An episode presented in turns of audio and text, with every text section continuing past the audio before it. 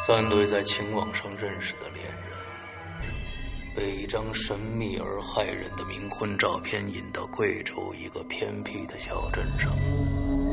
每次活着回来的只有一个人，失踪的人渺无踪影，回来的人似傻若狂。可那个小镇却仿佛从未曾存在过一样。一四二八五七的邮编中，到底有何玄机呢？推着空婴儿车的老婆婆是人是鬼？谁在操控人的脆弱灵魂？三对恋人的命运又该何去何从？一场把人逼向灵魂死角的变态游戏。当爱情遭遇死亡，你会如何选择呢？鬼影人间携手中国恐怖第一人周德东，打造二零一六年盛夏第一缕恐怖寒流，百万级销量恐怖巨制《冥婚》。二零一六年七月十五日，鬼影人间官方淘宝店及苹果 APP 全球上线。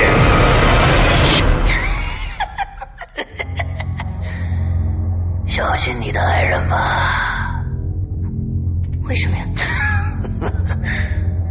他才是最有可能把你弄死的那个人。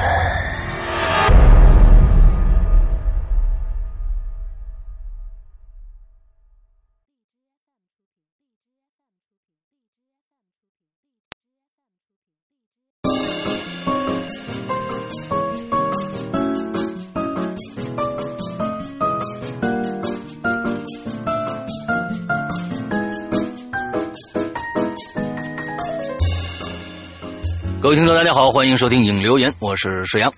各位听众，大家好，我是大玲玲。哎，首先呢，今天呢是一个举国啊举国同庆的日子啊，是一个我们传统的一个这个佳节啊。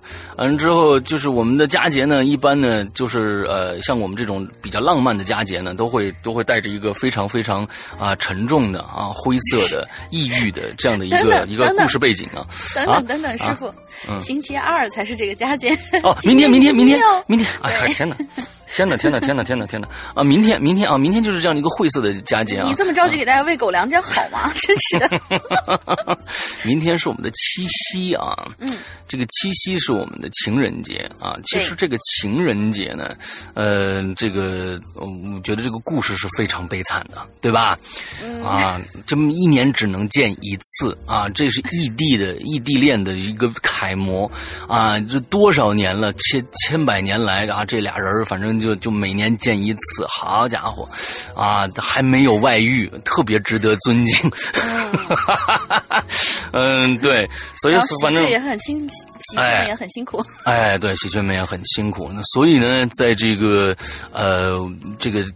呃，七夕到来的前一天呢，我们我和大玲呢祝天下人有天下有情人终成这个眷侣啊眷属啊终成家属啊完之后这个啊终成家属，终成家属 是发现是姐。那个兄妹吗？啊，对对对对，忠诚家属，对，发展成什么？反正就不是发现就成，发现是兄妹啊，发现是兄妹。什么韩剧啊？韩剧现在被禁了啊！大家可能都知道这个事儿了，是吧？啊，你还不知道吗？喜大婆，我不知道，真的。呃，对对对对，现在呢，这个我们的光定总局啊啊，呃，这个是一个政治事件来的啊，这是政治事件来的，因为呢，韩国允许了这个美军在他的一个海湾驻扎军舰。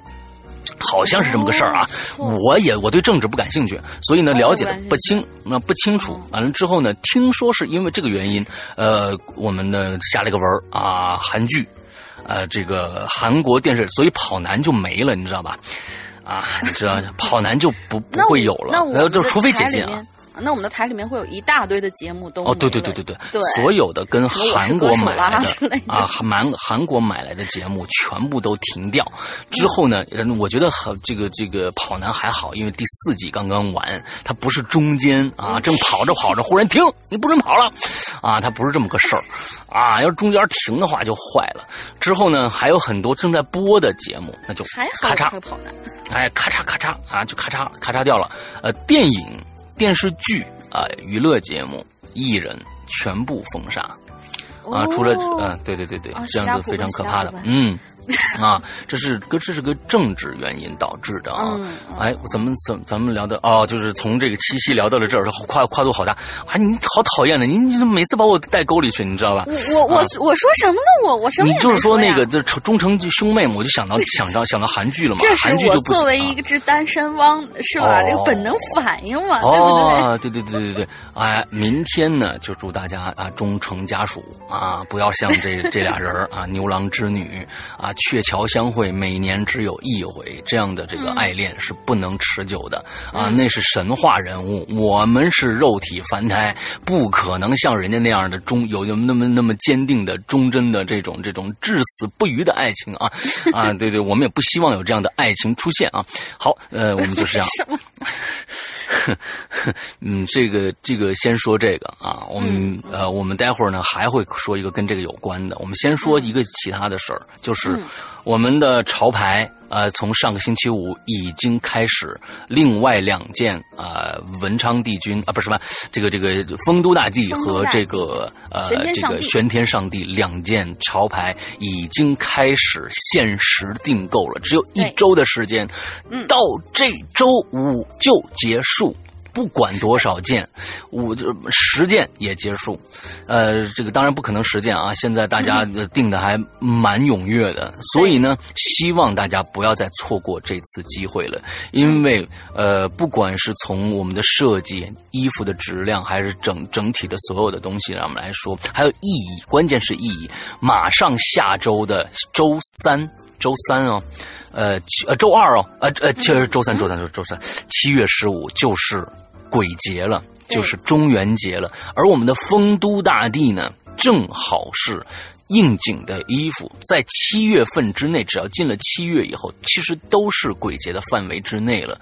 因为七月，呃，像沿海的城市，很多的城市他们是不出不出船的。不出船的，他们他们怕在七月的这个这个这个什么，比如海南，我因为我比较理解了解嘛，海南很多到七月的时候，他们就不到海边，尤其是去玩儿他们一般都不去浴场，很多人当地人信这个的哦。都不去浴场，所以呢还有，水鬼什么的吗？哎，对对对对，怕怕出点什么呃幺蛾子啊，什么不知道是什么幺幺蛾子出，所以我们这次订购在星期五结束，我们会用时间，虽然可能已经过了鬼节那个正日子了，但是在七月份之内，我们的丰都大地都是一个辟邪的。镇宅的一个一个佳品啊，跟这个这个嗯。出去旅游啊什么的必备佳品，什么之类之类的啊，哎，呃，丰都大帝会有这样子啊，玄天上帝就更不用说了。我们福建地区啊，闽南地区特别特别信奉的就是我们的这个玄天上帝，呃，所以呢这一款，而且我觉得玄天上帝应该是一个爆款，不管从设计上来说，大家现在看到了对玄天上帝的一个一个一个评价都是非常非常高的，因为它是一个嗯圆形的设计，中间是那个我们的符文，所以这个这个设计是非常好的。那在哪里卖？现在大家去我们《鬼影人间》的官方的新浪微博上搜索“鬼影人间”就可以了。呃，搜索“鬼影人间”之后，上我们的官方微博的置顶帖就对，能看到的那个哟。啊，对，蓝威的那有蓝威的那个，完了之后，你看到置顶帖就是我们的微店，我们不是在淘宝上卖，我们是在微店上卖。我们因为是订购的，所以呢，请大家注意，不是说你买了就能发货，我们是在星期五结束订单之后进场加工，用十天的时左右的时间，大概就可以送到你的手上了。啊、就是呃，其相当于就是订购结束后的十天哦，大家记住，星期五开始算十天之内左右就可以送到你的手上了，呃，这样的一个一个一个方式，所以在微店进行，上面会有链接，点击进去就可以看到这个非常非常酷的这个这个这个牌子了。完了之后呢，你你去看呢，那个那个模特是我啊，非常的棒的 啊，柯基什么什么柯基，他们他们他们他们在 啊，他们一直在说柯基屁股的，不不一直不知道这个梗到底是什么意思。我说你们的点好好污啊，对，好奇怪，好本来是很萌的，让你说的很污好吗？哎哎，对对对对对，好吧，那个那个，这是其中的一个事，这是一个非常非常重要的事情，大家哦，注意。对，石阳哥，就是我还要嗯补充一点关于这个衣服啊，我们这一次的衣服。呃，大家要注意一下，不仅仅是 VIP 用户可以订购了，是嗯。所有的你喜欢的都可以订购，进我们的微店就 OK 了。对，所以我们这次是公开售卖链接的上一款符文，我们只在 VIP 里面进行销售，这一嗯次对。全民都可以去购买啊。是的，嗯，对，完了之后呢，呃，我觉得明天晚上啊、这就是下一件事情了。大家很多人都知道了，世阳有一档新的直播节目是跟腾讯合作的啊。我们我在腾讯的空间里边呃进行直播，已经直播了三期了，大家反响还不错。明天呢，呃，我是每周二和每周四的晚上九点都会在腾讯空间里边，呃，去直播的。所以呢，呃，明天晚上将会跟大家做一个游戏。明天七夕嘛，对不对？明天会跟大家做一个非常有互动性的，嗯，稍微有点儿费眼睛解谜的这么一个游戏啊，完了，还会有奖品出现。那么大家呢，这个奖品是什么？我先不告诉大家，大家可以去赶紧。关注一下，到你下一个 A P P 啊，就叫就叫腾讯空呃，不是说这个 Q Q 空间，Q Q 空间以后呢，你到里边去搜索“鬼影人间”这四个字，第一个就是我，第一个你看能看到一个咱们这个相当于引流员这个我的卡通头像，完了之后呢，后面会有一个黄色的星星。哦，这个黄色的星星就代表我的这个空间已经被腾讯认证过了，你不需要加我的好友就可以关注这个空间。那关注以后，明天晚上九点的时候，你你也不用等，反正你就你就。呃，到九点钟准时来就好了，定个表什么之类的啊。嗯这要不然你你要你要从一开始就就加入进来，才能完完整整的完成这个游戏，因为你从一半进来，有可能不知道该怎么玩儿你嗯。你可能不知道该怎么玩儿，所以明天晚上是非常重要的啊，就是说从请大家九点钟准时来参加啊，准时来参加，这样子呢，呃，这个游戏该因为我们可能要切换平台去玩啊，你可能最开始你到听到这个啊什么？啊，最后怎么着？哦，好好好，我我我找不着这个东西啊，那是因为可能我前面就说过这个事儿了啊，所以呢，请大家准时来参加，为了拿到这个奖品，明天晚上。另外，下周二也是一个非常有意思的日子，是，就刚才我说中元节，嗯，哎，中元节其实是七月十七月十五，农历七月十五啊，农历七月十五。但是呢，哎，明天晚上呃，下个星期的星期二，大家一定记住，就是其实哎，呃这次农历和和阳历是呃差一天，也就是说，下个星期的星期二。大家记住，这个星期的星期二是七夕，下个星期的星期二是阳历的十六号，公历十六号，但是是农历的七月十四。哎，七月十五就是中元节了，而在七月十四星期二，我还有一次直播时间。现在现在呢，我还没有跟腾讯那边说我的打算，但是呢，应该可以，应该可以，请大家提前注意一下，我将会在七月十六号星期二，也是农历七月十四，做一个跨天的一个一个直播，也就是从七月十六号星期二晚上九点开始，一直陪到大家过十八月十六号，亲，哦，八月八月十六号，哎呀，八月十六号，哎呀，哎呀，哎呀，哎呀，农历的七月十四，农历的七月十四，嗯。呃，公历的八月十六号，下周、啊、对，晚上九点钟，一样在腾讯的 QQ 空间，我直播会从九点开始，一直陪大家过到中元节。我会在这个里边，这一天里边有两个福利，一个呢是超长时间的，我会大给大家讲一个呃，我觉得比较恐怖的故事。虽然知道现，虽然到现在我都不知道我该讲什么，但是我一定承诺大家给大家讲一个比较恐怖的现编是吗？是直播的哦，是直播的哦。另外还请大家注意，我们会在直播的同时，从九点钟开始会做一个限时的。到一一直到七月十五号，就这，呃，可能一天多一点的时间，我们会做在淘宝店，我们的鬼影人间官方淘宝店会做一个打折促销的一个活动。这个回我们从来没有，鬼影人间从来在淘宝淘宝上没有打过折。这次呢，我想给大家一个比较低的折扣。有很多人，比如说我们的王牌节目，比如说像像啊这个这个这个这个高智商犯罪呀、黑白配呀啊，反正一至六季啊什么这些，不管长篇短篇，我们通通会打一个相对比较低的折扣给大家。所以，呃。到了七月十四，哎，农历七月十四这一天，好像是我们鬼影人间节日一样啊。以前好像很少过这个节日。嗯，我还记得，我还记得去年我在这一天干了什么。那天我是去看聂隐娘的，半夜两那天正好七月十四。然后回来的时候，对吧？就回来时候两点钟了。七月十四那天正好农历七月十四是聂隐娘的首映，我去电影院看的就是零点场，回来两点了，但也没碰到什么东西，对。但是我心里有有碰到，你楼道里面有个箱子。哦，对对对对，楼道里面有个箱子，对对对对，有一个一个大的一个行行李箱。我天，那个那个那个还挺恐怖的啊！这个不知道是什么什么什么什么东西。好吧，刚才已经讲了这么多了，所以我们请大家去关注我们的这个直播节目吧。呃，它可能跟我这个直播节目，腾讯这边可能跟斗鱼那边不太一样，它会你让你可以。关注一个频道号啊，就像咱们听《鬼影人间》一样，你搜进去关注它，完了之后，反正节目就在这儿。它可能你关注了我的这个空间，也看不到哎什么直播呀，什么在哪里或者怎么着的。但是就是到那个点儿，你进来呃就能看得到，应该是对。所以相对呃没有没有斗鱼这种专业的直播平台方便，但是呃没办法啊，我跟腾讯已经合作了，那只能是在这里，好吧？嗯。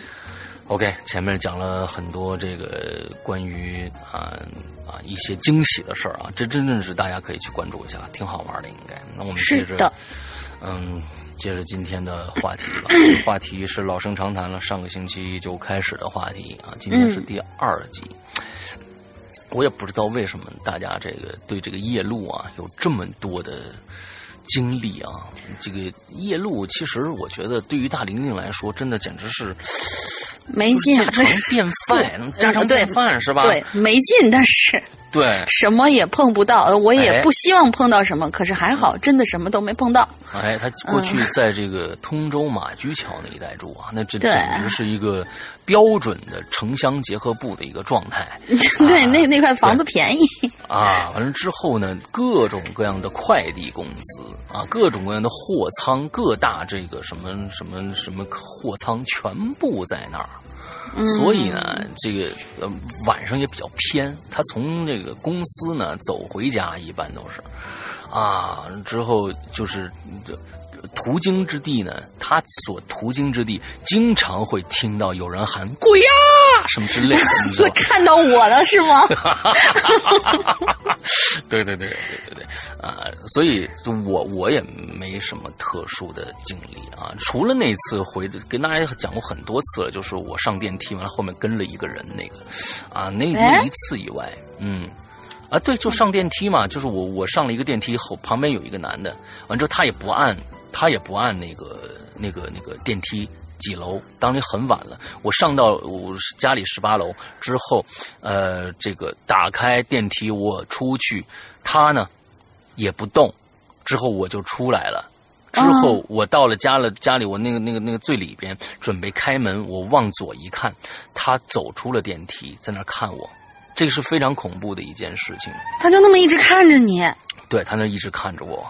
之后我就进门，赶紧进门了。哦，这个事儿我还真没听过。这个不冲上来，他不冲上来，他就是走出电梯，用一只手护着电梯，不让护电梯关掉。完了之后就站在那儿，呃，双腿微微岔开，正对着我。完了之后那样看着我，看了我，呃，我进去以后，他还在看我。之后我进去以后，就扒在门眼儿上，这个不是不是门眼儿啊，这个猫眼儿不好，猫眼儿，嗯嗯，眼儿，嗯，啊、不要乱想哦。嗯，呃，我就扒在猫眼儿上，我我就往外看，呃，我就看他会不会过来，但是没有。可是我觉得这样的压迫感比他真的冲过来了，对对对冲到你门前砸门，这要恐怖的多呢。对，完了之后我就看到，因为呃，当时我们这个这个这个楼呢，一这个十八楼的这个这个感应灯有两盏是可以亮的，有两盏是可以亮，但是最里边的你是必须触摸的。一出电梯有一盏，完了再进来一点有一盏是呃声控的，是声控的。完之后我进来以后呢，就发现灯叭叭两盏灭掉，完之后最远处就这个猫眼是一个广角嘛，它能看到那边的墙微微的有一点白色，就是那个电梯里面的那个灯映出来的。之后就发现那个灯，哗，慢慢的就就熄灭掉了。但是这个时候，我又看了差不多一分钟左右。但是这个时候，我不知道他是进电梯了，还是在外面站着，我不知道。那你就那你就不怕所有的灯都没有亮的情况下，它会突然出现在你猫眼面前吗？所以这个我我就一直在看呐、我就一直在看，完了最后黑不拉几的一分多钟，完了我我我我我觉得也看着挺瘆得慌的，我说管他呢，我就我就不看了呗。大概就是这样。我以前在一次引流员里面讲过这个事情，对，咦，我不记得了，是吗？我第一次听，我真的是第一次听。对对对，但但我就我就遇到这么一个事儿啊，稀奇古怪的，没遇到什么真鬼啊或者怎么着的啊灵异事件，不可可是人的行为一旦怪了的话，就是哎最恐怖，比鬼什么恐怖的多呢？好吧？对对对对对对对，大概我就碰到这么一件事情。好，我们、我们来今天的话题吧。第一个故事好像很长的样子哦，嗯，后面还有个更长的，不知道会落到谁头上，我没数，超长的。今。天第一个来，好，第一个鬼友是萧晨，他他写的这个特别像一个武侠的那种感觉，包括他的名字也非常武侠的萧晨。天涯路，夜归人，人到桥头魂应断，若到天涯也断魂。来拍一下，对，爸，上回说到大玲玲定去厕所不小心掉进去了，这事儿可还吃了个虾仁儿是吗？啊！虾仁儿啊，什么这个东西那东西吃了一通啊，那叫一个饱啊！能别打岔了吗？我们现在这个虾仁儿的这个故事已经成了一个属于鬼影的一个经典了。上次就是有有一位鬼友，呃，跟他爸爸还有他妈妈出去吃饭，吃完以后，哦对，里面还有她男朋友。吃完以后呢，他就在微信上面分别的给他们讲的，因为他们当天中午有虾这道菜，哦，他当天中午，当天的中午就给他们吃完以后，就在分别微信上面发了这个虾仁这个梗，哎然后大家很统一的都回了他一句话，就是“你好样的，我记住你了”，很可怕。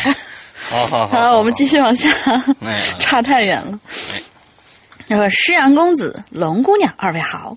我给自己经历过的这个故事取了一个名字，叫做《黑夜里深厚的世界》。哎，不错不错。嗯想必很多鬼友都是深夜加班的故事。嗯，我也是。做设计嘛，加班非常普遍，发生灵异事件的机会呢也非常多。哎，我怎么就没遇见过呢？真是的。二零一四年的一个夏季的夜晚，蝉鸣声声诠释着夏的酷热，倾诉着工作的情节。就在这炎热难耐的深夜，我整理着自己一天的工作量和明天安排的任务。突然之间，就有人敲响我办公室的门。三个人站在办公室的门口，两男一女。那男的就说部长，：“呃，因为我是公司设计部的部长，呃，部长，那个图弄完了，在渲染呢，估计明天能出图。那我们三个就回去了啊。我推了一下眼镜，点点头说那你你来吧，部长对，你来吧啊。：“啊，注意安全啊！那个把那小刘送回去。小刘是个你这你这个实在是啊，小刘是个姑娘，嗯。啊，他们应了我一声，三个人便离开了公司。此时我看了一下表，已经是深夜二十三点四十五分了。我呢也开始收拾一下东西，准备离开公司。公司里头就剩下我一个人了，整个都黑洞洞的，就我办公室亮着灯。我走出走出办公室，关门的时候，就突然听到我办公室里头传出了一个扣地板的声音，非常小。因为办公室已经没公司已经没人了，非常的安静，所以这个声音显得非常的清晰，即便它音量非常小。于是呢，我打开门，也打开灯，声音就停止了，什么都没有，仿佛刚才什么都没发生过。我就再次关上门，门锁发出咔吧的一声之后，那扣地板的声音又响了。可这次与刚才不同，我能听清楚，这是用手指甲在扣地板的声音，声音拉得非常长。嗯，此刻的我已经开始冒出冷汗了，哪怕是在炎热的酷夏。哦，说实话，它不是扣地板，应该是抠，声音拉的非常长。哦，对对对对，因为扣扣是一个动作，但是抠，这但是抠是一个持续的动作嘛。嗯嗯嗯，嗯，我们继续往下。说实话，我没有在打开门看，嗯，不是没勇气啊，而是我差不多知道，嗯，应该是什么东西了。没猜错的话，那应该是老鼠，就在地板的下头。所以呢，我就关闭了公司的大门，然后就独自回家了。我们这小区啊，平常晚上二十二点左右路灯就熄了，可今儿也不知道怎么回事居然还亮着。我看了一下表，已经是二十三点五十五分了。我走进小区，我家的那个方向，路灯照在我的身子上，把我的影子拉得非常非常的长，长到奇怪，比例都长到变了形。不过影子嘛，所以我也就没在意。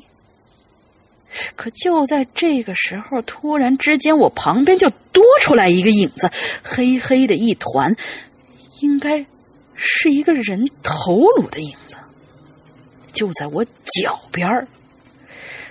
我我我我知道，那应该是我身后有人了吧？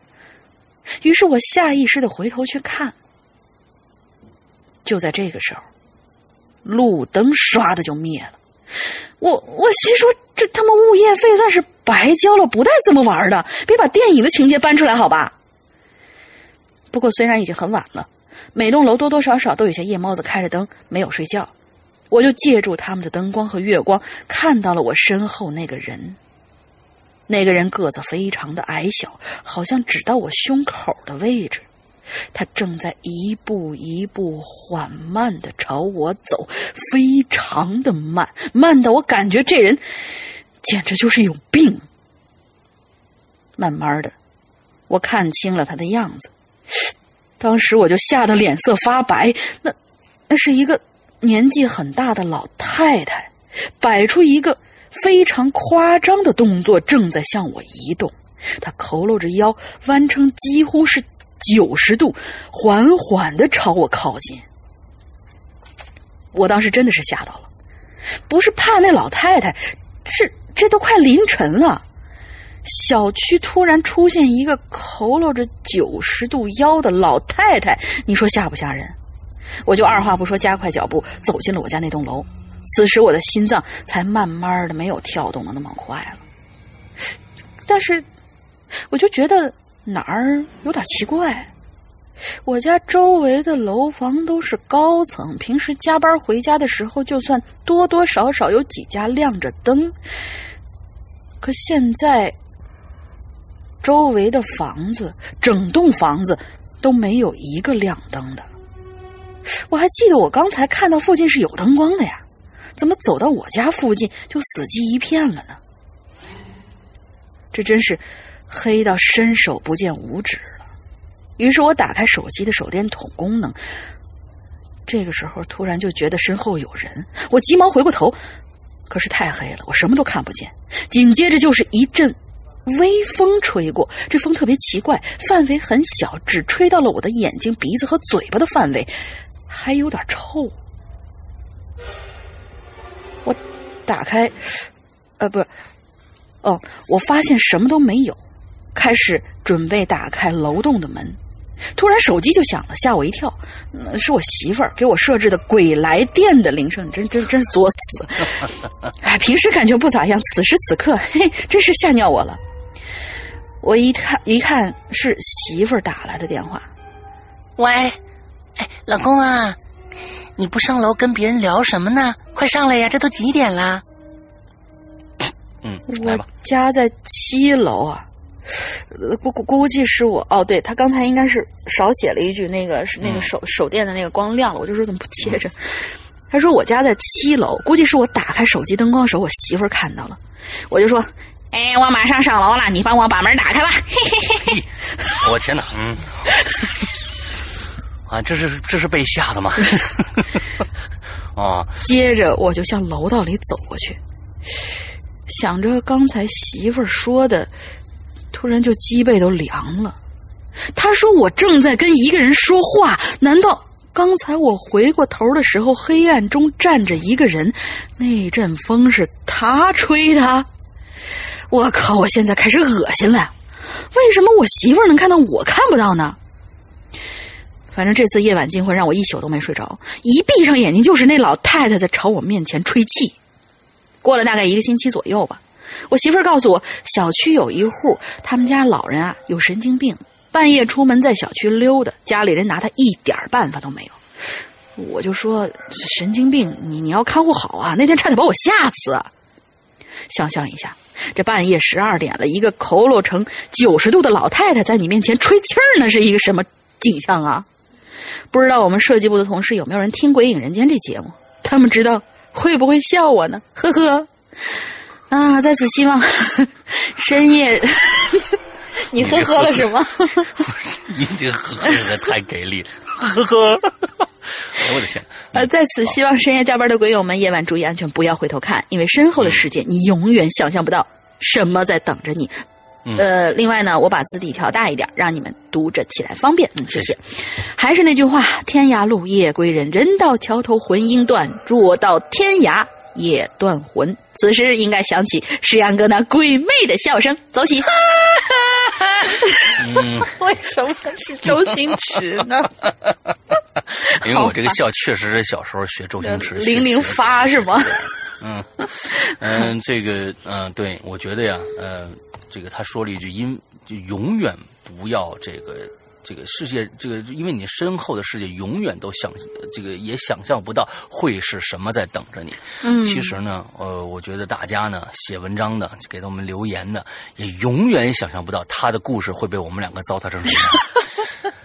嗯，但是我想很正经的补一句啊，我觉得其实，呃，在很多恐怖的情节里边，就是电影情节也好，什么小说情节也好，呃，大家不知道有没有注意到啊？其实人最容易忽略的死角，并不是你的身后，而是你的头顶，那个是你真的真的看不到的地方，所以也不要抬头啦，各位。嗯，好。嗯，反正呢，这个七月半快到了啊，大家都小心一点啊。好能不出门尽量不出门啊。呃，出门早回家。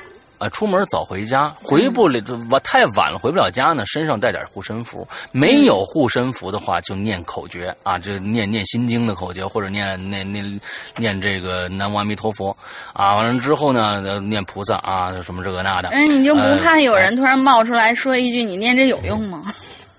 我们天威这个已经成了鬼影人间著名的一个。他如果说跟你说了这句话，你就回他说：“嗯，有用，就完了吧，对吧？”啊，好吧，你真真没意思。哎，对对对，啊，就是就就差不多就这意思啊。好吧，那下一个叫哥哥零八二六，嗯，哎，我怎么觉得好像上次也念过他的，最后留留了一条。嗯，对对对对，嗯。这个我的这个故事呢不诡异，但是呢对我来说呢是个很可怕的一件事儿，不知道会不会被读到啊？这件事情发生在前年夏天，由于爸妈经常出去旅行，有时候呢晚上呢我会和男朋友出去看个电影、打个电动什么的。嗯，那天呢我和电男朋友看完一场电影，就去那种投币的那种游戏机啊去玩去了。嗯，呃，我呢捞金鱼捞到晚上快十二点了。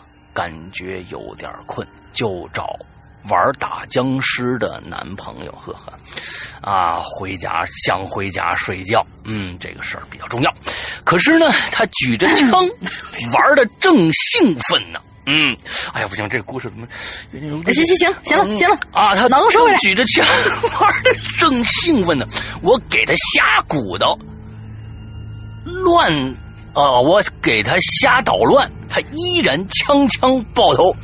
我烦了，就从他口袋里摸出了车钥匙，打算在他车里边边睡边等他。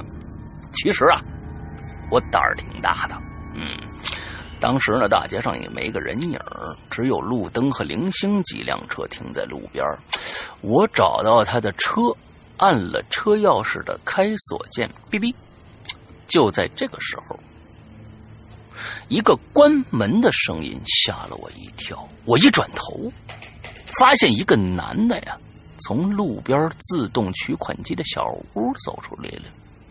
转过头呢，我刚把车门打开，正打算上车呢，胳膊就被人拽住了。我抬头看，刚刚好就是那个男的。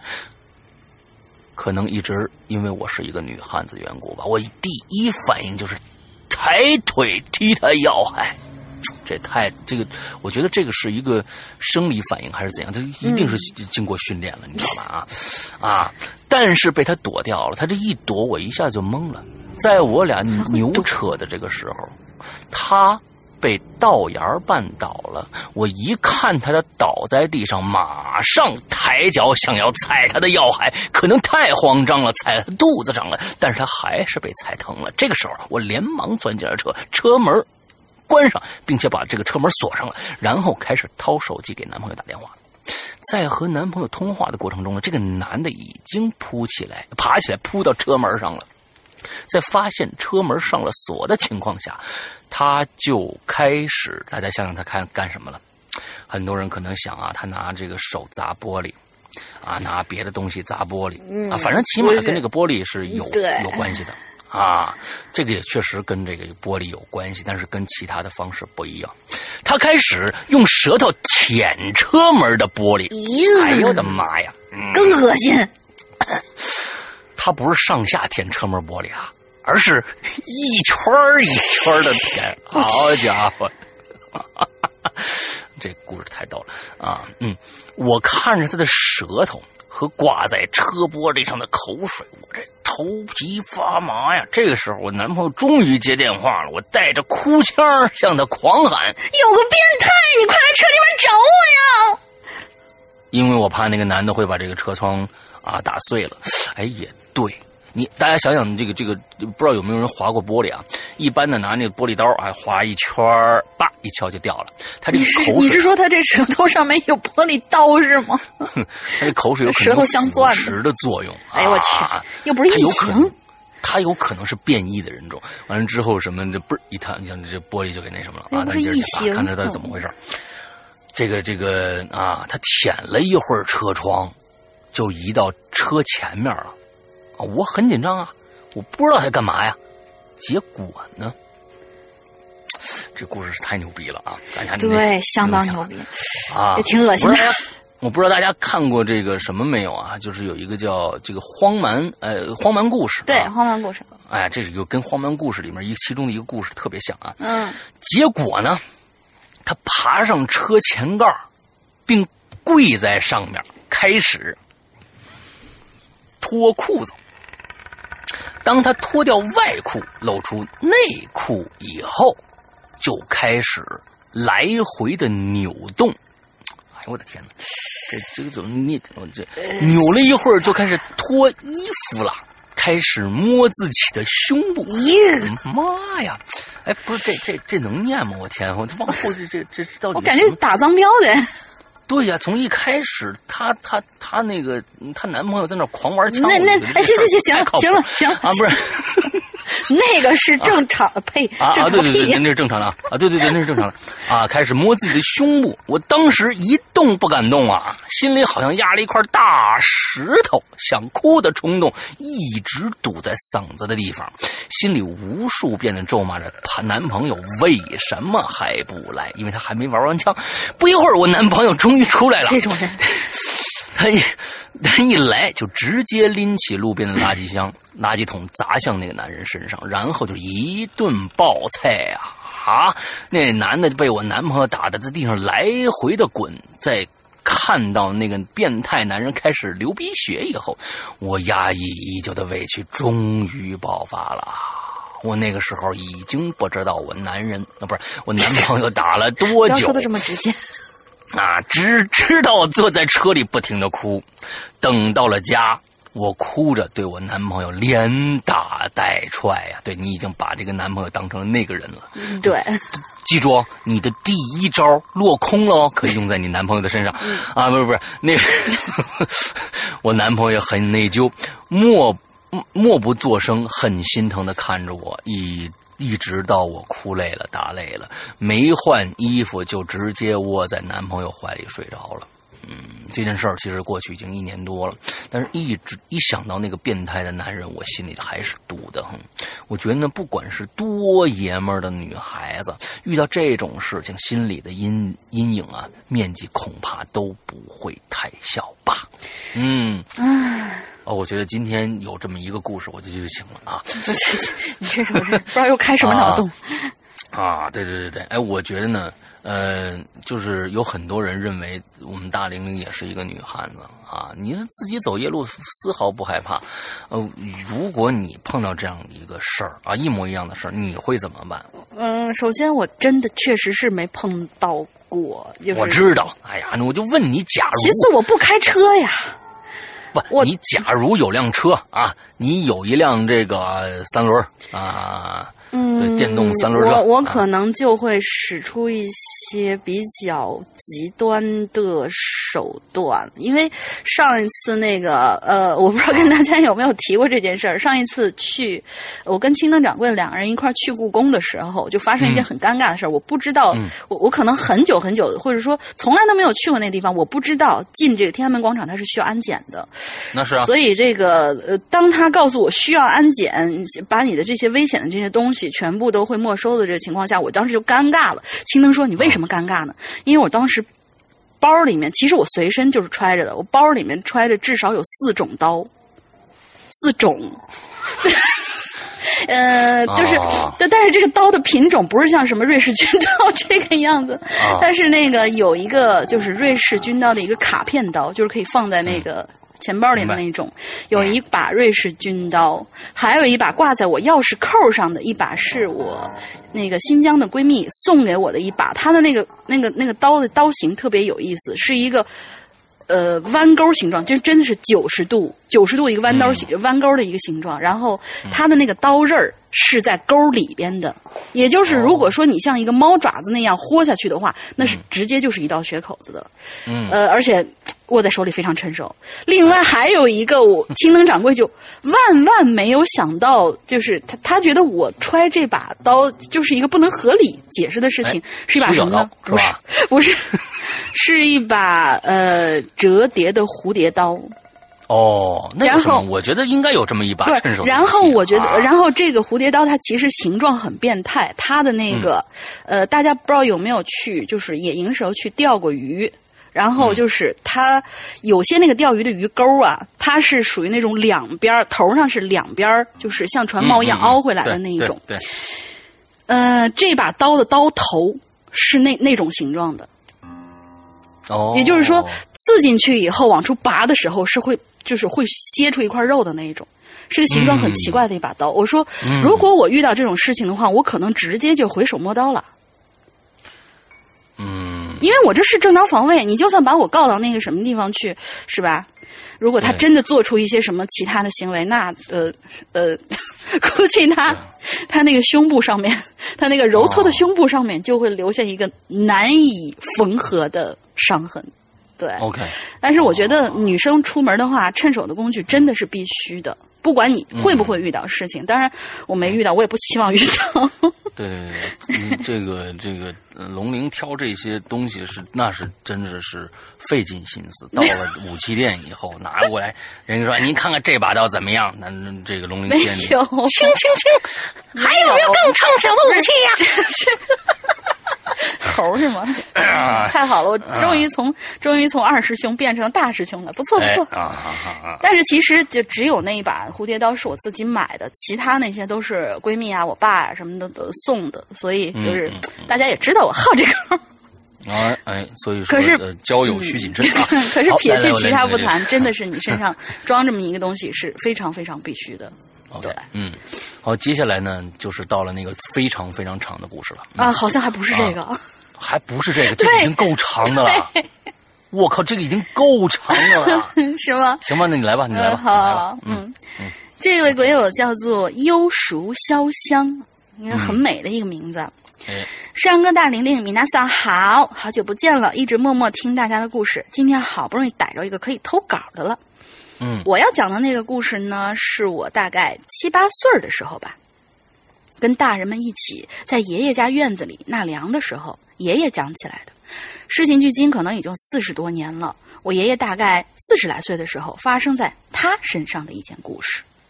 我爷爷呢是个煤矿上的地质工程师，平时很严谨，极少开玩笑，所以呢，这事儿我估计啊，他八九成是真的。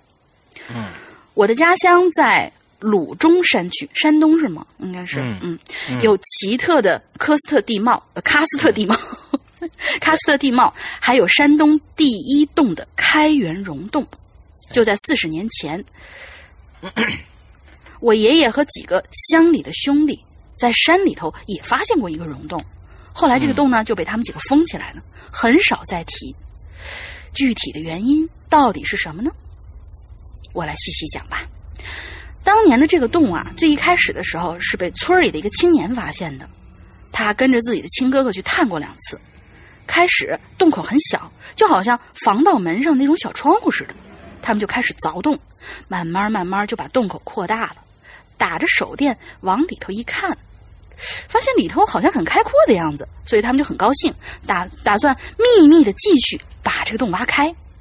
见到洞口敲碎的石碎石头上有少量类似钟乳石的光滑表面，非常漂亮，就把石头拿回了家。再后来呢，这些石头就被村里的其他几个好友发现了，兄弟们才不兄弟俩才不得已的说出这溶洞的事儿。要好的五六个兄弟一商量，就决定一起去洞里探个险，看看是否具有开发价值。如果真的是个大溶洞，那他们几个乃至整个村子，估计以后就不愁吃穿了呢。他们白天进山呐、是怕被人发现的，就到傍晚吃晚饭，喝点小酒，就一起去洞口开凿了。由于洞口实在太小，同时只能有两个人一起作业，他们就轮流开凿。到几个小时以后，这洞口还是特别小，可是呢，其中一个最瘦的人试了一下，居然勉强的能够钻进去。进到洞以后，他就手电筒一照，大家在洞口一看，都是叹为观止啊！那溶洞里面又高又开阔，各种各样漂亮的钟乳石笋、石花，漂亮极了。几个人非常的高兴，对今后美好的生活开始憧憬起来。等到出洞之后，大家心情激动的四散往自家走，准备第二天开会商量一下，筹备来干场大的。但是就在今天这一天晚上，这五六个人都遇到了一些诡异的事儿。先说说我爷爷吧，我爷爷其实没有提自己到底发生了什么，可是可能是心里头还有些避讳吧。爷爷的事儿呢，是后来我爸给我讲的。在这儿插一句啊，说说当年爷爷家居住的情况。我爷爷奶奶还有我当时十几岁的爸爸，他们三兄弟，我姑姑他们三姐妹，一共是八口人，哇，是大家族，以及我大爷爷一家四口合住在一个四合院里头。爷爷当晚回，爷爷当晚回家的路上虽然很黑，但是没有发生特别的事儿。他回家之后，他回家之后就发现四合院的大门已经插上了，就叫人给他开门。当时呢，我爸跟我大伯住在门口的东屋，离大门最近。我爸呢就起来给爷爷开大门，然后爷爷就回到了自己的屋里，边做美梦就边睡着了。结果第二天一早，我大爷爷天不亮早上就早起去煤矿上班，开了院门，却发现我爷爷居然躺在院门口，还睡得正香。可是爷爷和爸爸事后都非常奇怪，这不可能是俩人同时记错吧？而当晚那个进洞的瘦子发生的事情也是最为诡异的，这就是爷爷当晚讲的了。我们叫他，呃，柱子吧。本来想叫铁蛋儿，后来毕竟想是长辈嘛，稍微尊重一下。这位柱子爷爷呢，当天晚饭的时候喝的酒啊稍微多了一点但是干了好几个小时的活已经呢比较清醒了。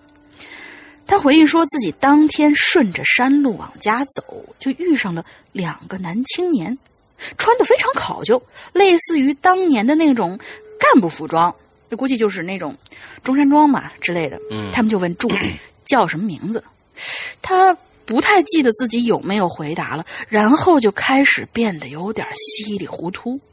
那俩人说让柱子跟他们走，柱子心里不愿意啊，但是腿已经不听使唤。那两个人一边一个架着他的胳膊就开始走，柱子的腿也随着往前迈，但是没有触到地面的感觉。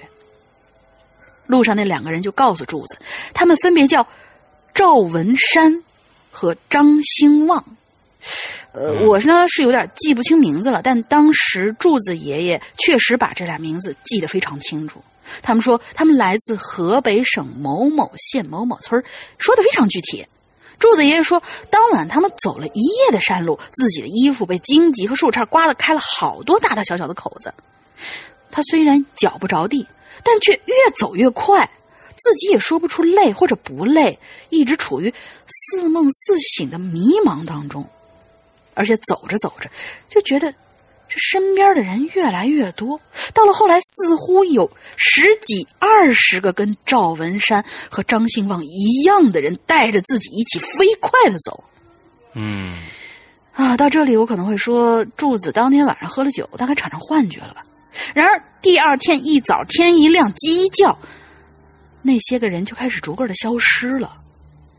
柱子爷爷就发现自己到了一个陌生的村子，找个老乡一问，他们说是山东章丘的某某村儿。我刚才量了一下，离柱子爷爷家最家村子有六十多公里的一个直线距离。呃呃，对，这是一个和他和他家里面距离大概有六十多公里，直线距离是这么、这么远啊，具体走山路多远就不知道了。对，而且他们说，这一晚上走的都是山路，五六个小时的时间，走六十公里以上的山路，这怎么想都不可能吧？后来章丘那几个村民看他穿的破破烂烂，就觉得奇怪啊，以为他是拾荒的。而且他问，而且问了他的经历之后，发现他其实精神非常正常，说自己是博山某某村的人。博山呐，啊对哎这个这个这是呃淄博的算嗯就帮忙给他找了个菜贩子，坐人家的饭菜的车，才回到了自己的家里。到家呢已经是中午了，他整顿好，他整顿好自己，冷静下来之后，就找兄弟们说了自个儿的经历，而其他几个人也都说遇到了奇怪的事儿。他们集体都认为这怪事儿估计跟那个溶洞有关系，想起来其实都是非常后怕的，而且不由得心生敬畏。后来他们趁一个白天就去把那个洞口堵起来了。过了不久，他们居然自己都已经不记得那个洞的具体位置了。我爷爷说，他们后来去山上找过，也已经找不到了。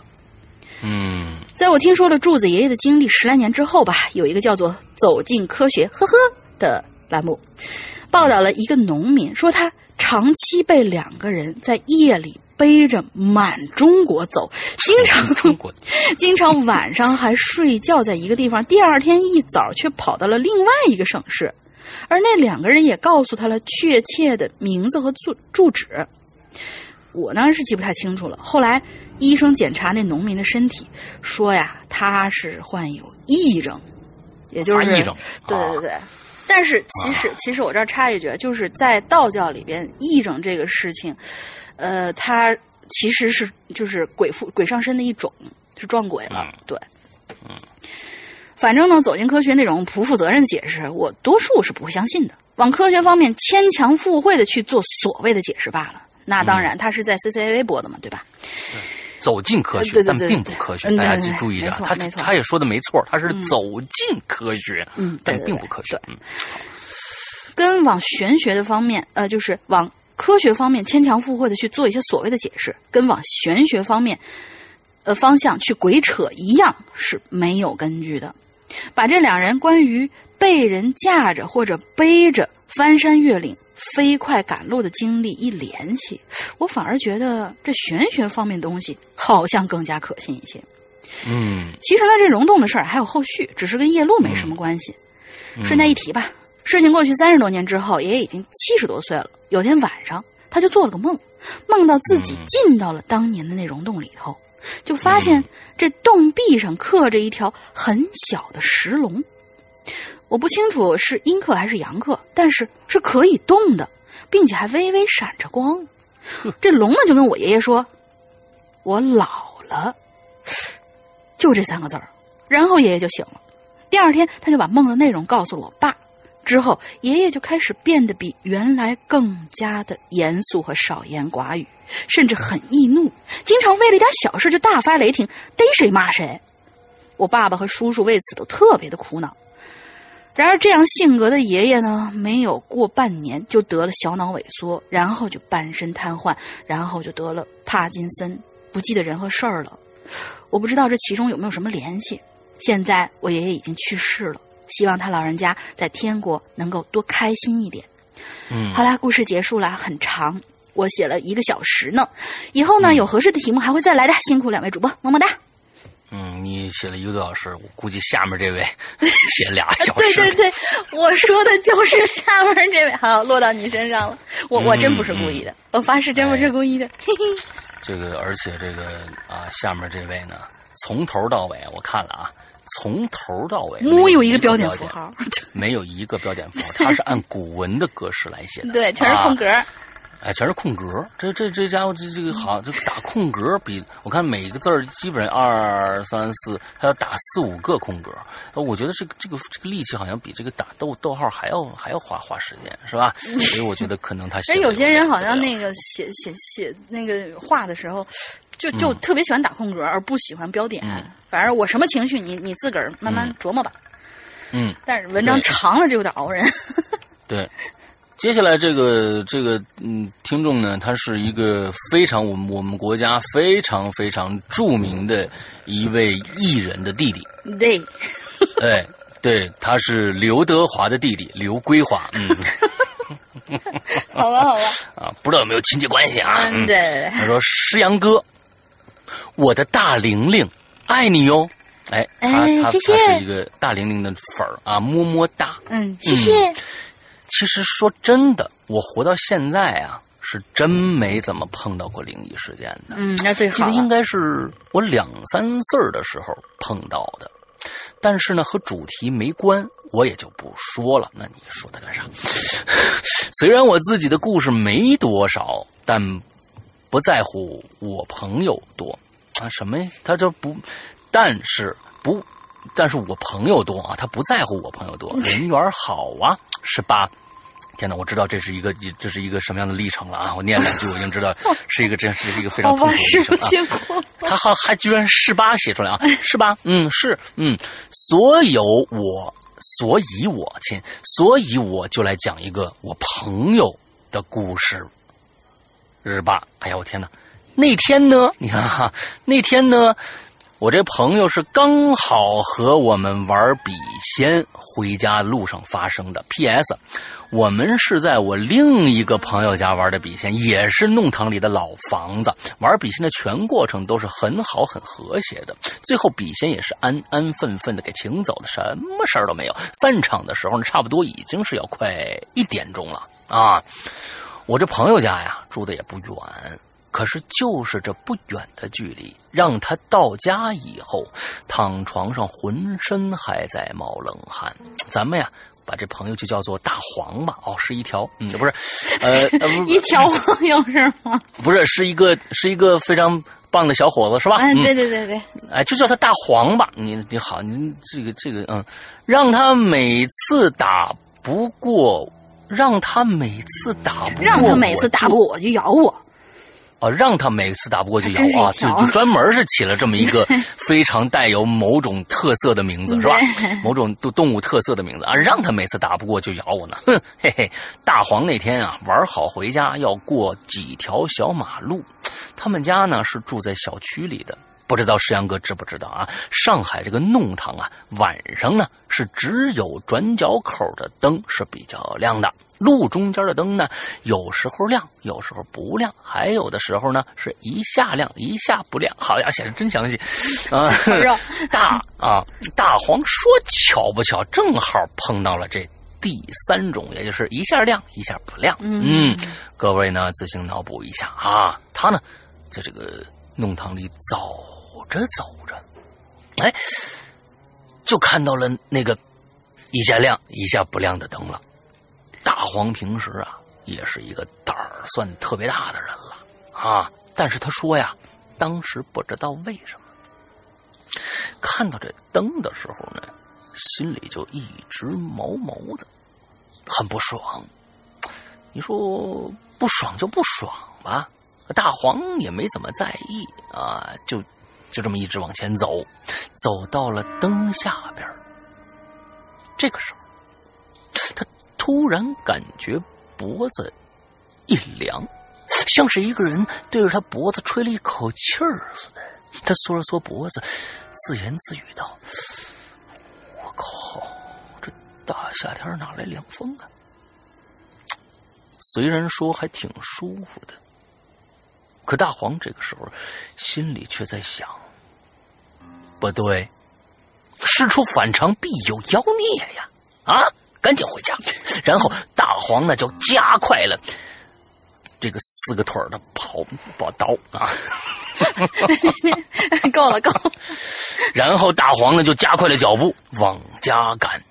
他说，当时在离开那个路灯一两百米的时候，鬼使神差的就这么回头看了一眼。这个时候，路灯是暗的，可是他却看到了一个女的，长发飘飘站在灯下。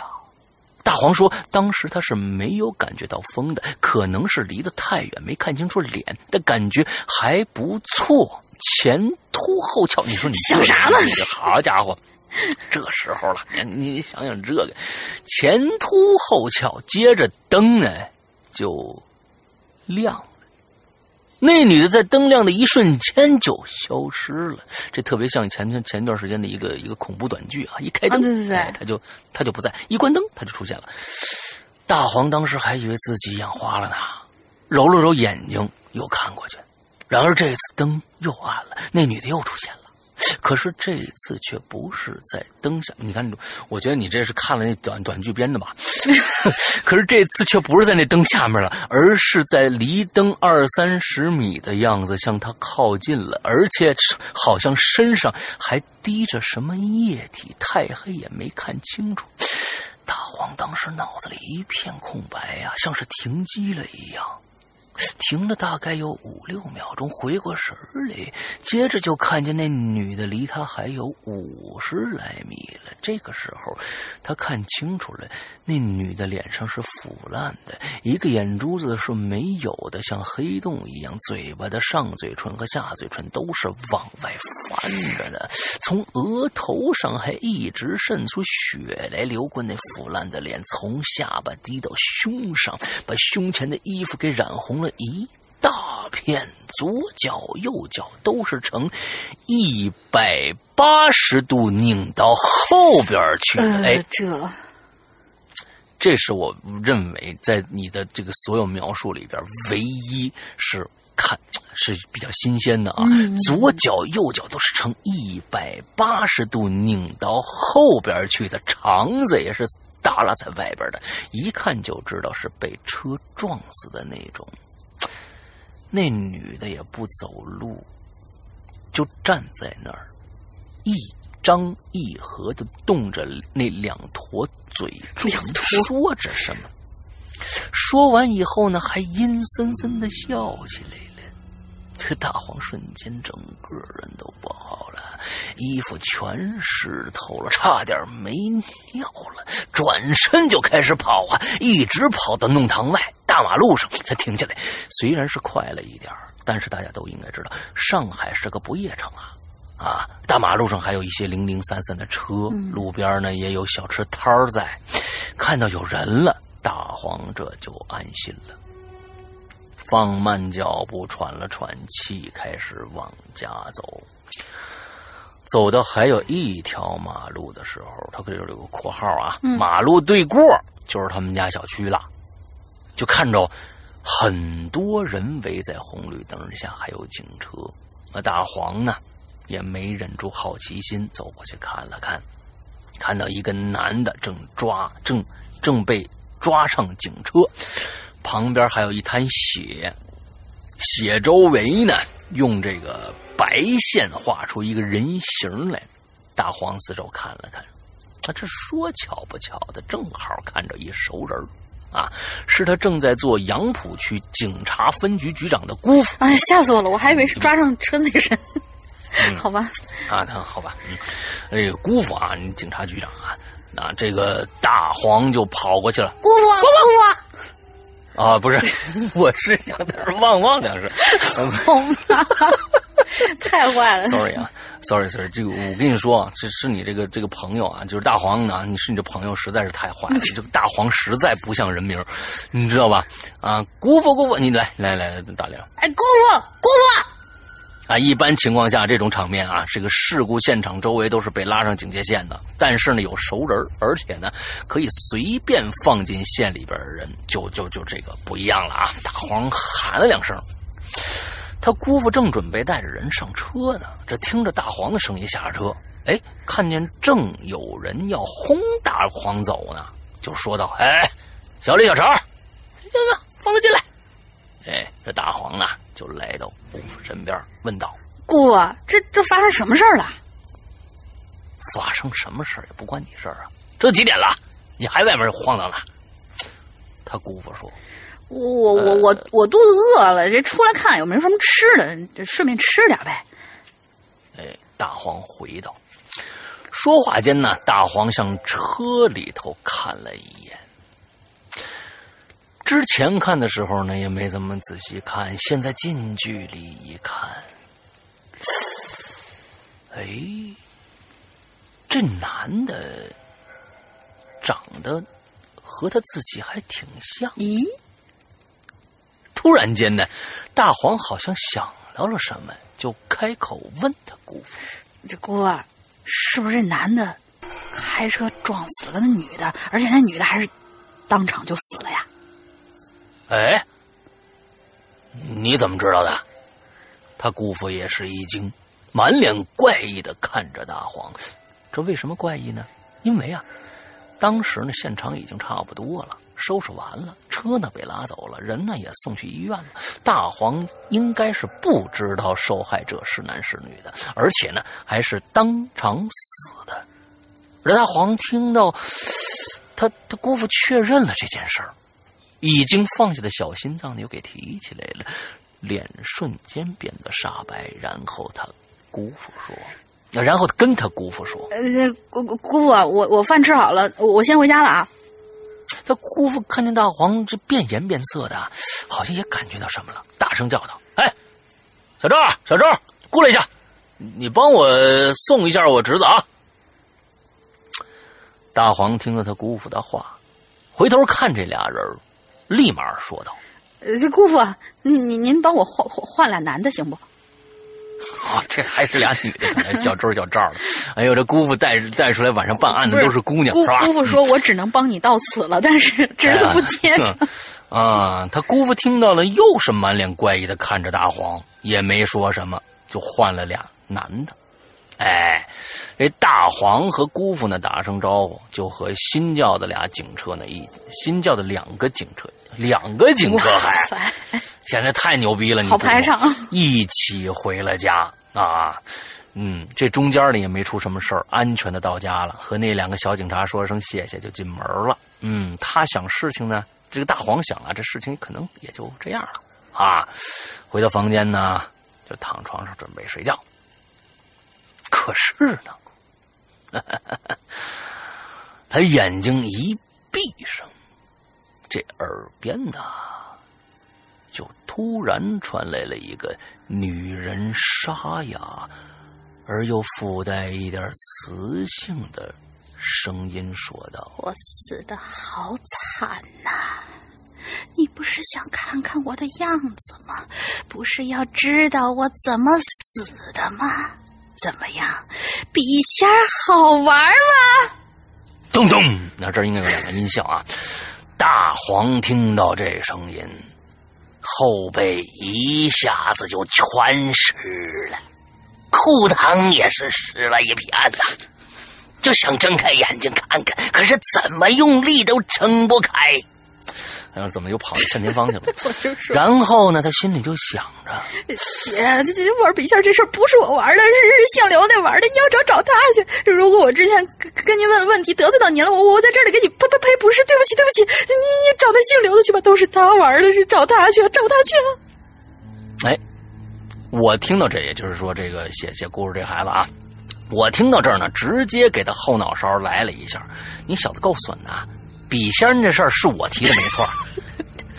那你们不玩儿就不玩儿吧。当时说玩笔仙的时候，你们一个个妈的都都他妈跟疯了似的啊！这个好刺激呀、这个好好玩啊！要不要叫些女的来？不是都你们说的吗？现在好，全往我身上推。呃哥哥哥哥，我我我我错了，我错了，你你听我继续说哈。哎，好，啊，这俩人都够没溜了啊！嗯，大黄说完这句话以后，那声音就停了，就刚才那女的那声音就停了，然后呢，就是那女的的笑声。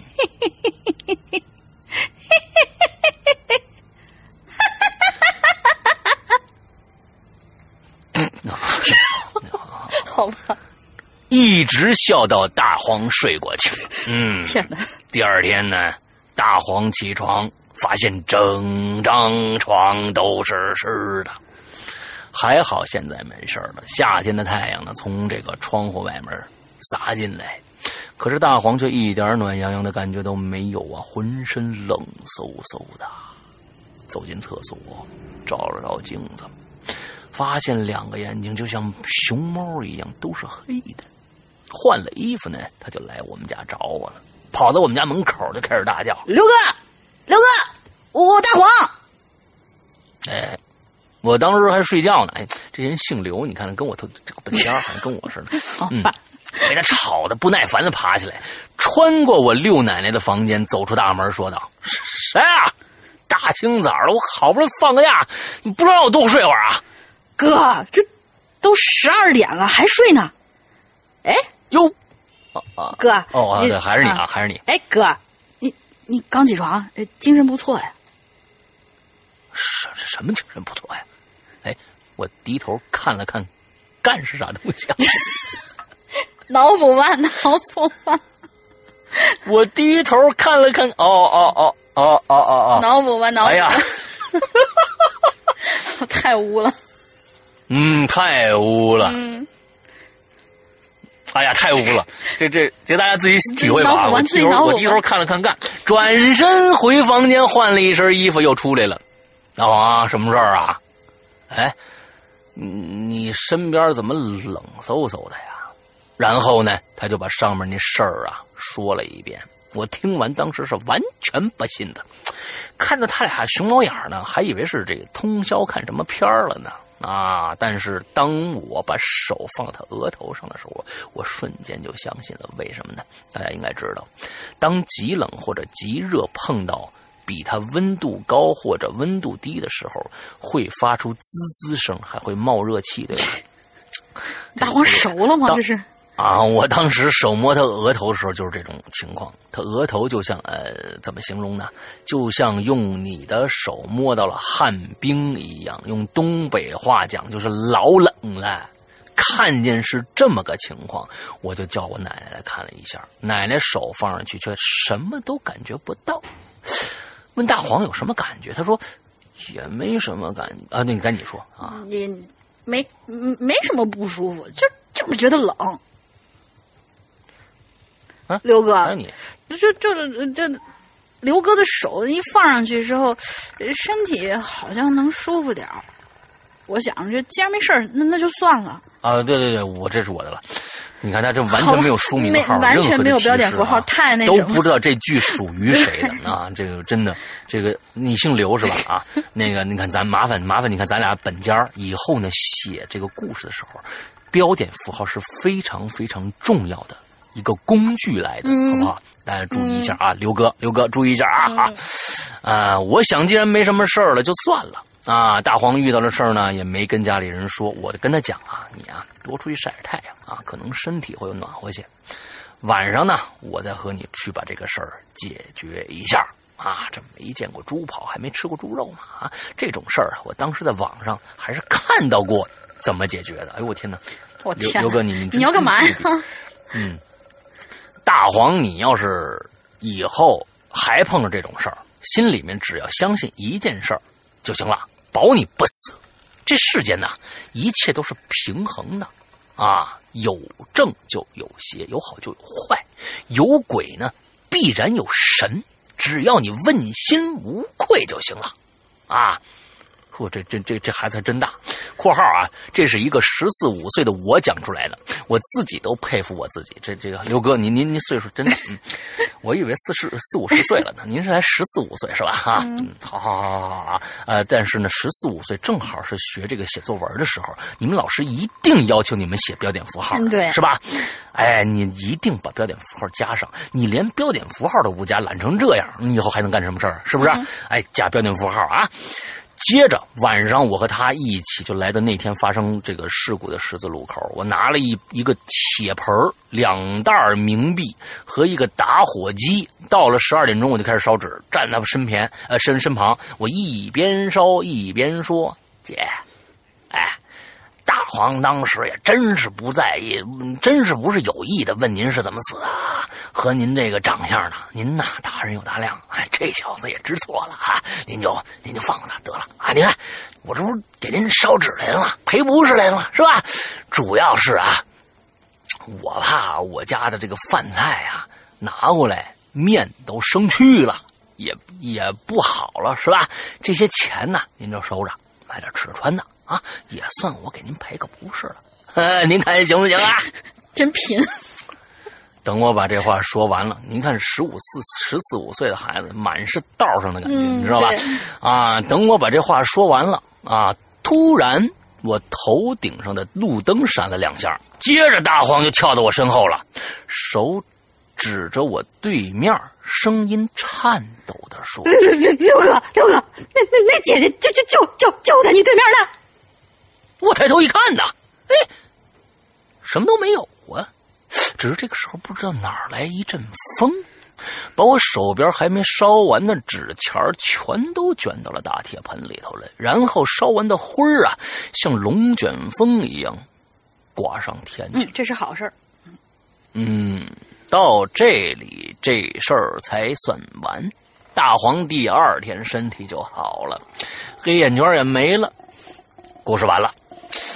我自己都怀疑啊，我是不是大罗金仙转世啊？很多朋友身上的这个灵异事件呢，像什么鬼上身呐、有鬼跟有鬼跟着呀，看见鬼了呀，和和我认识以后呢，就都没了啊，很奇怪。对了，大家应该会问：一个是十四五岁的小孩，这么晚都不回家，家里人不管吗？这里啊，我要说一下，大黄家呢，父母不在国内，他是一个人住的，而我呢，家里是放养的啊，所以就这样了啊。各位小朋友，千万不要学啊！天黑了，早点回家，外面有坏人哟。我估计坏人就是你，我我真觉得啊，是不是？我觉得坏人就是刘大哥你，你知道吧？嗯，哎，对。最后我想问一下，为什么鬼影人间的 QQ 群不理我呢？因为你十四五岁呀、对不对？好吧，我都发了很多次，而且我哎，我也满十八了啊，这好多年前的事儿了，是吧？嗯对，问题的答案也不可能错呀。QQ 名叫 Monkey D. Luffy 啊，最后的最后，爱你哟，大玲玲。嗯谢谢你看，你看，你看，你看，你看，我跟你认识认识，我周围估计也清静了，也就嗯，啊，我跟你说啊，大玲玲，你这辈子算算行了啊，有刘哥罩着你，这辈子算行了。你说，好吧，哎，我觉得今天这期节目怎么江湖气这么重呢？是不是？啊，最开始是什么变态啊，又玩枪啊，又脱衣服的，又揉胸什么这个那，完到这儿，好家伙，又来这个，嗯，江湖气太重这一期节目。对对对所以呢，今天的所有的表达啊，对对，今天的讲述方式也非常的痞，你知道吧？啊，但是行啊，就是说每次换个每次换个风格。你看，虽然今天故事不多啊，可能一共就五个故事。今天现在马上下面最后一个故事，但是字儿多。嗯，来吧，今天最后一个故事。但是我这有标点呐，对吧？哎，这有标点，有标对点。，嗯，下位鬼友呢叫做施德明，哎，石阳龙鳞，你们好，我又来了。还记得那个只有一个眼睛有视力的鬼友吗？嗯，这个主题对于一个经常加班的创意工作者实在是太对味儿了。下面我就说说我的经历。嗯，我呢还记得啊，上一年的 大概是八月份吧，因为一个项目特别赶，所以那一周晚上都是忙着在赶项目，在公司早上九点一坐就坐到了凌晨一两点钟啊。这天呢是最晚回家的，那天是四点多的时候吧。当时天还没有亮呢，由于太晚了，地方比较偏，打车软件什么的也不像现在那么普及，加上步行回家也大概就是半个小时路程，所以呢，我呢就走路回家了。回家的路上啊，要经过一个大桥的桥底，还没到，只是远远的我就看到对面的马路的桥底下有火，有点有火点儿，应该有火光、火星什么的。然后呢，我就发现我走的这一路上啊，有很多白色的纸片儿，越走越多，越走越多。我我当时心想啊，这是糟了，这应该是有人在烧纸钱儿吧？这种情况呢，是港产片里、港产鬼片里看特别多，但实际遇到还真是头一次。原本炎热的夏天，瞬间觉得周围的空气都变冷了好多。哎呀，我打了个哆嗦呀，双手就不自觉的摩擦手背呀。越走越近，因为我的视线呢半分，因为我的视线半分都不敢啊挪向其他地方，就这样一直盯着那个地方看，时刻注意着那个火点儿周围的细微变化。但是当我走到足够接近的时候，我才发现，那个火是在一个铁桶上面烧的，烧的还特别旺。但却没有看到人。我一路走来，一路盯着看，也没发现有人走开呀。那就是说，这火在没有人的情况下，已经烧了有一段时间了。我看着这火，立马就加快了脚步。可突然我就觉得不对劲儿啊！眼前隔着一条马路，路上白花花的。纸钱上头有一个铁桶，铁桶上烧着火，火的背后有一个平房，那平房的侧面墙壁还站着个人，整个人是贴在墙壁上的，面侧向我这边看着我。也许是受到惊吓，或者加加班太累了吧，我我我脑袋嗡的一下，我我就晕过去了。啊，晕过去，嗯，还行，嗯，没过多久。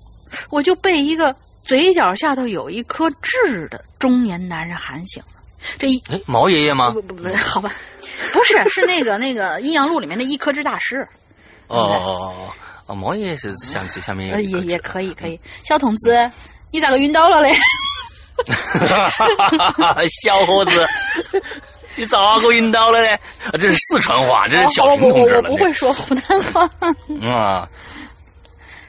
那那就是他问，他就问我，问呢？啊小 啊，都都是我来是吧？不习惯看见标点了。啊啊，小伙子，你怎么晕倒了？你没事吧？要不送你去医院呢？我下意识看了看手表，哎，五点了，这晕了不足十分钟，我就一手捂着太阳穴，对那大叔说：“哎，谢谢啊，我没事儿，多亏您路过，要要不我就睡街上了。”然后我起身就走，跟大叔一起。走着回去，在路上呢，我们就谈起了我刚刚遇到的事儿。大叔说呀，现在是八月份，而今天过了十二点，刚好就是农历七月十四。有些人会在今天到家属或者有人遇难的地方，这烧纸祭祀啊，以表对这些人的怀念。然后我们走着走着就到了我公寓楼下了。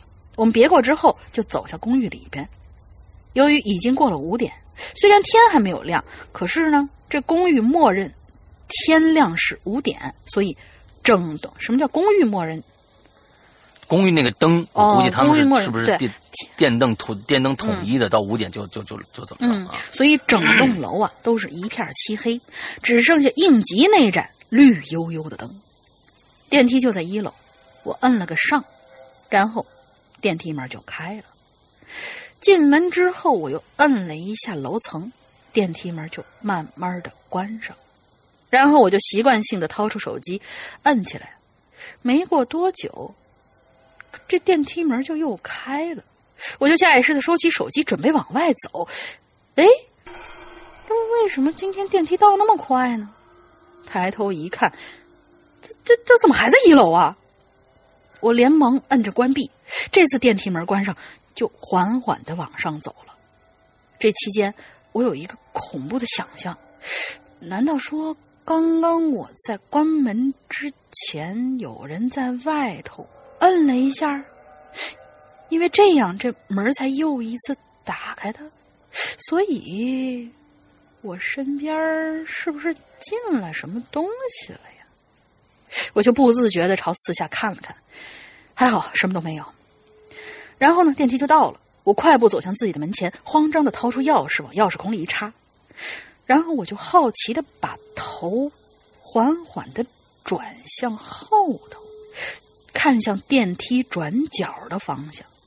就看到了一个探出半边脸蛋的男人，笑得咧开了嘴，嘴角下头有一颗豆大的痣。我就一扭钥匙进去了，是一七一六号房。啊，写完了，最后祝鬼影越办越好。等一下，嗯，一七一六号房是一个什么梗？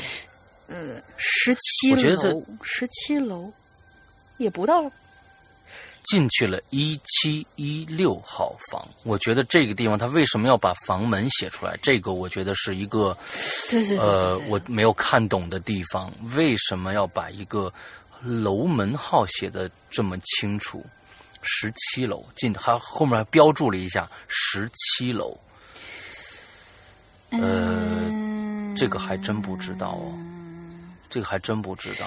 呃，如果说这是一个倒数的一个梗，一七一六，预示着他明天要出什么事儿，因为他的第二天是十五，然后他现在在的时间是十四、嗯，应该不是这个问题，嗯应该不是这么绕的，是一个可能我们没有。那我我觉得可能这个施德明同志同学啊，可以下一次给我们解释一下，这个到底是怎么回事？这个为什么要把这个房门号写哎出，来？石阳哥，我想采访你一下，你上次回家的路上，那个 看见电梯里面有一个男人，你有没有嗯注意到看他下巴上有没有颗痣？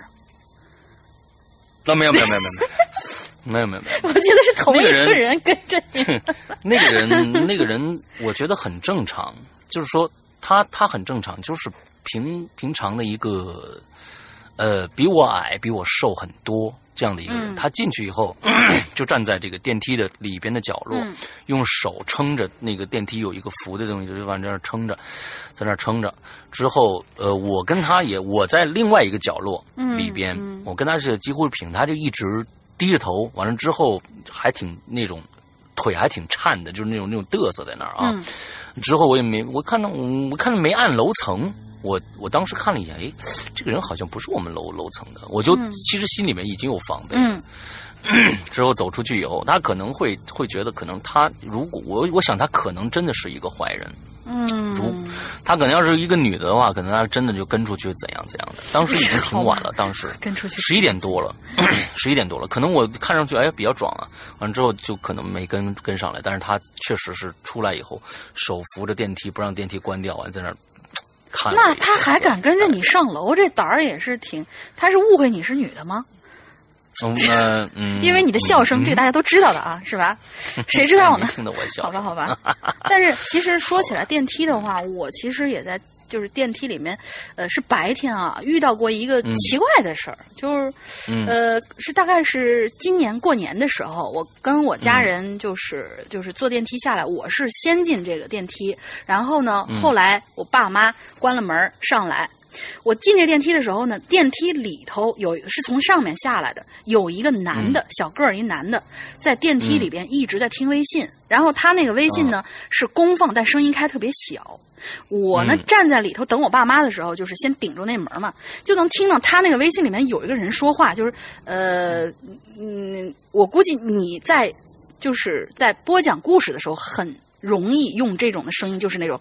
呃，我跟你说，然后巴拉巴拉巴拉巴拉，就就就就这样，就是微信里那人是这样跟他说的，然后他就那一直就跟入定了一样，在那一直听，听完一条下一条，听完一条下一条，估计只就只有手指头在动。我看了他一眼，我没当回事儿。然后我爸妈进来，进来以后，我们到了一楼，我们家四楼嘛，到了一楼以后，我们出去的时候，电梯门开了，这男的，嗯。他是从上头下来的，我很容易理解他是下楼，然后他要出来，但他没有。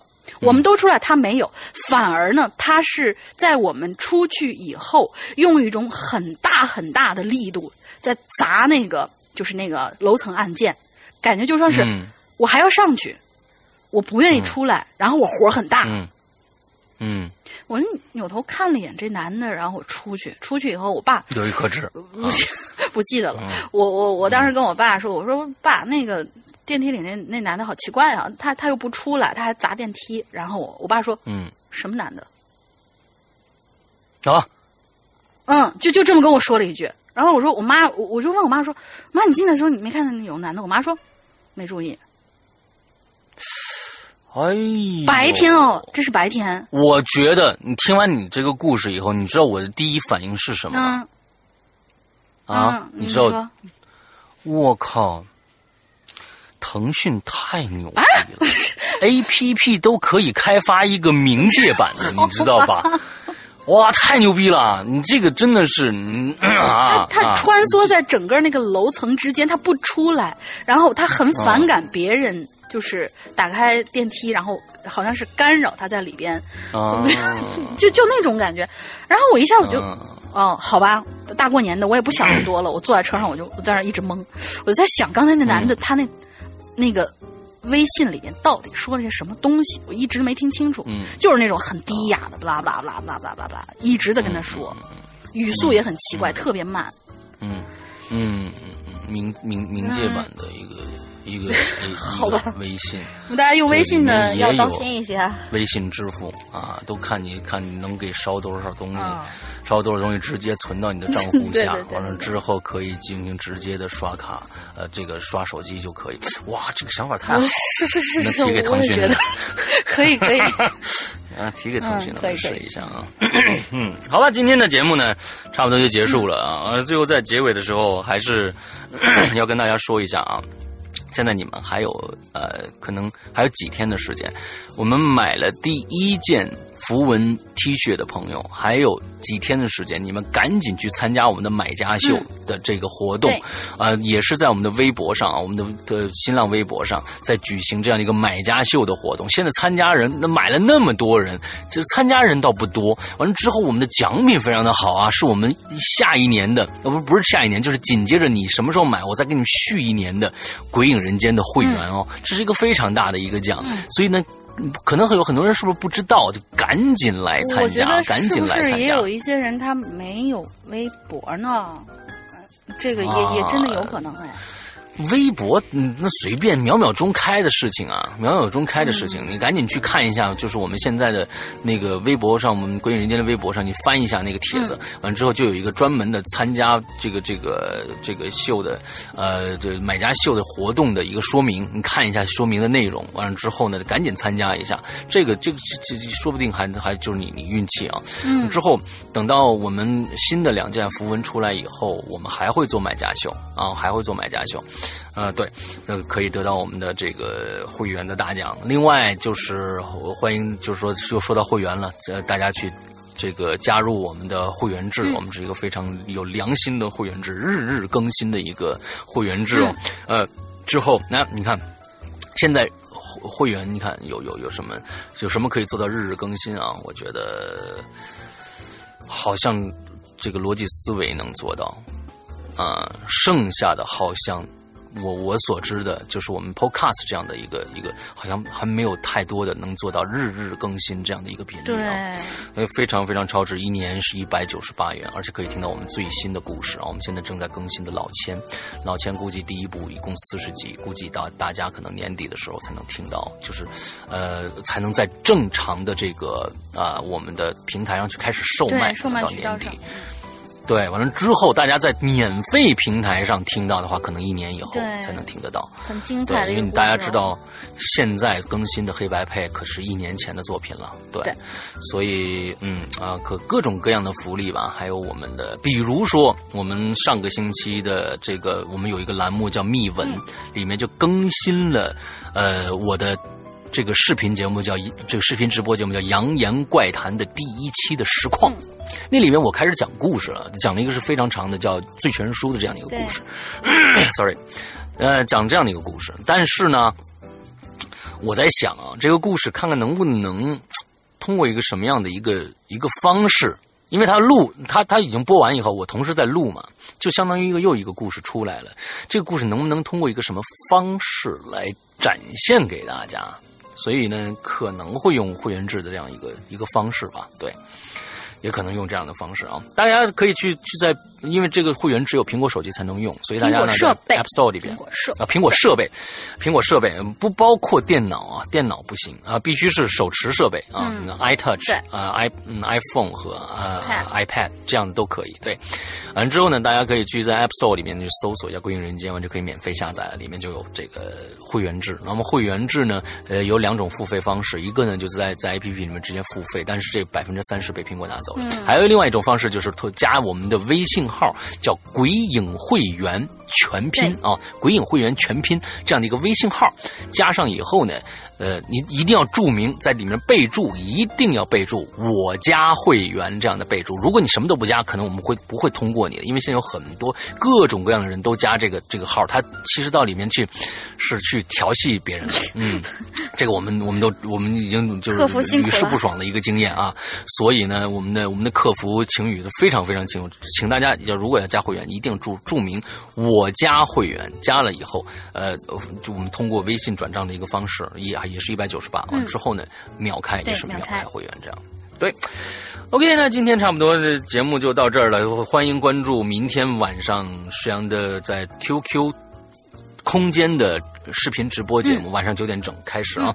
呃，扬言怪谈，我们明天会有一个送送礼物的环节啊，所以呢，欢迎大家来看。那今天的节目到这儿结束了，祝大家这一周快乐开心吧。当当，啊，哦对，还有一个这个，还对，还有一个密码的事儿，还有一个密码的事儿，密码密码密码，大英来说一个。进群密码和 论坛的注册密码是哎，这个刘德华的弟弟刘归华先生，他这朋友叫什么名字？俩字儿。哦，对对对 对对对我们多次提到了我们多次提到了这个名字的哦，对。对对对对对，非常非常棒的一个具有活力的啊 一个名字。对嗯，好，那那今天的节目到这儿结束了，祝大家这周快乐开心。拜拜。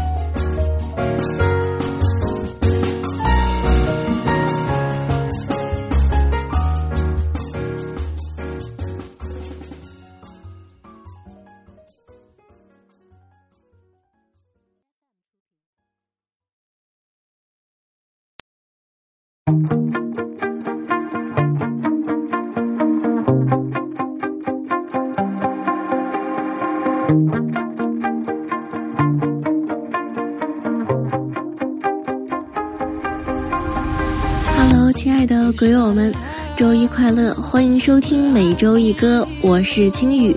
明天呢是九号，农历的七月初七，也就是七夕节，又名乞巧节、七巧节或者七姐诞，始于汉朝，是流行于中国及汉字文化圈诸国的传统文化节日。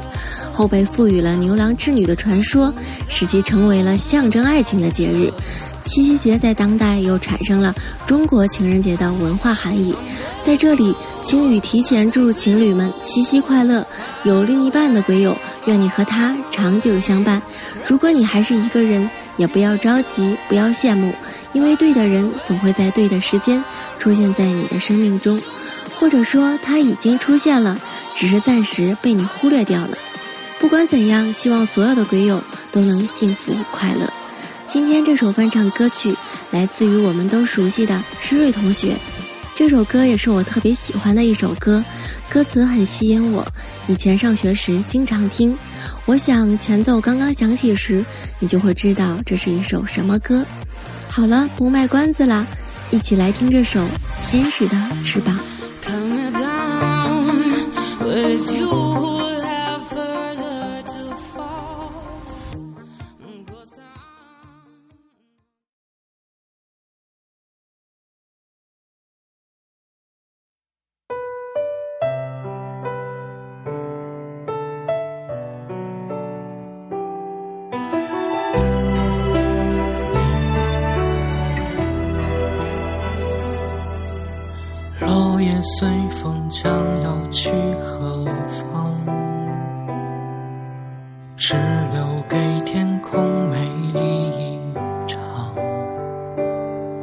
曾飞舞的声音，像天使的翅膀，划过我幸福的过往。爱曾经来到过的地方。依稀留着昨天的芬芳，那熟悉的温暖，像天使的翅膀，划过我无边的心上。